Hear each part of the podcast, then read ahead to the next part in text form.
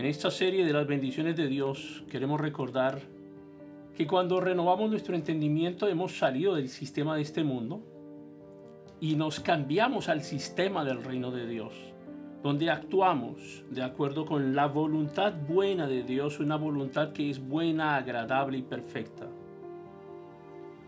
Y vivir con Dios no es una religión.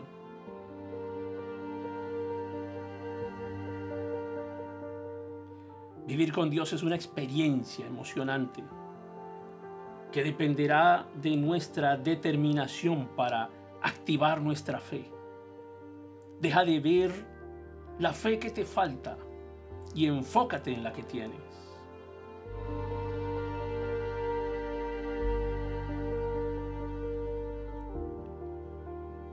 Si sepultas tu fe porque crees que es poca y tienes miedo a usarla, Dile a Dios a tus pies como de siervo. Todos tenemos mil defectos, pero debemos ser como niños cuando se trata de creerle a Dios. Y esperamos que nuestras palabras contagien para que otros también crean.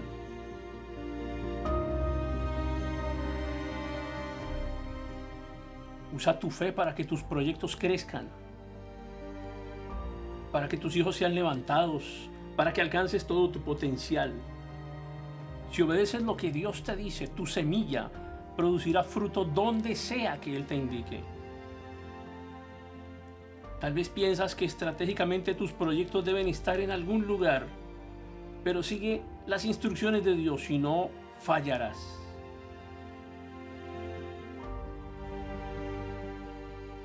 Además, la escritura dice que debes pensar de ti mismo según tu medida de fe, no menos ni más.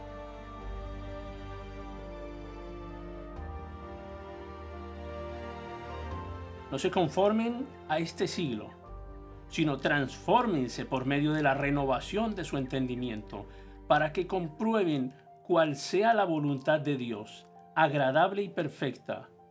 Digo pues, por la gracia que me es dada, a cada cual que está entre ustedes que no tenga más alto concepto de sí que el que debe tener, sino que piense de sí con cordura, conforme a la medida de fe que Dios repartió a cada uno.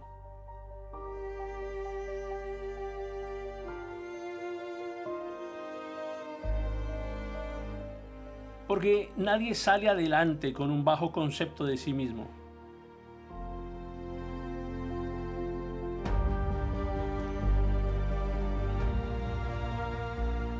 Pero tampoco con prepotencia, con arrogancia ni con orgullo. No te conformes con este siglo, con el sistema de este mundo. Busca acceder a lo sobrenatural, al sistema del reino de Dios.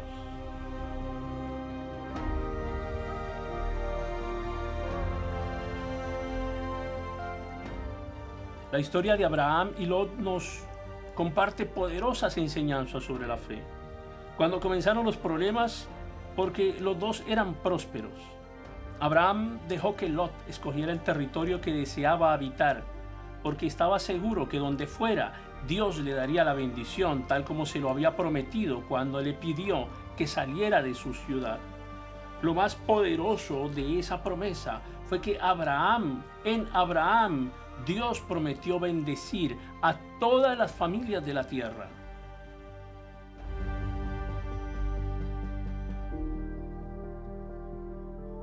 Pero Jehová había dicho a Abraham, vete de tu tierra y de tu parentela y de la casa de tu padre a la tierra que te mostraré, y haré de ti una nación grande y te bendeciré, y engrandeceré tu nombre, y serás bendición, bendeciré a los que te bendijeren, y a los que te maldijeren maldeciré, y serán benditas en ti todas las familias de la tierra.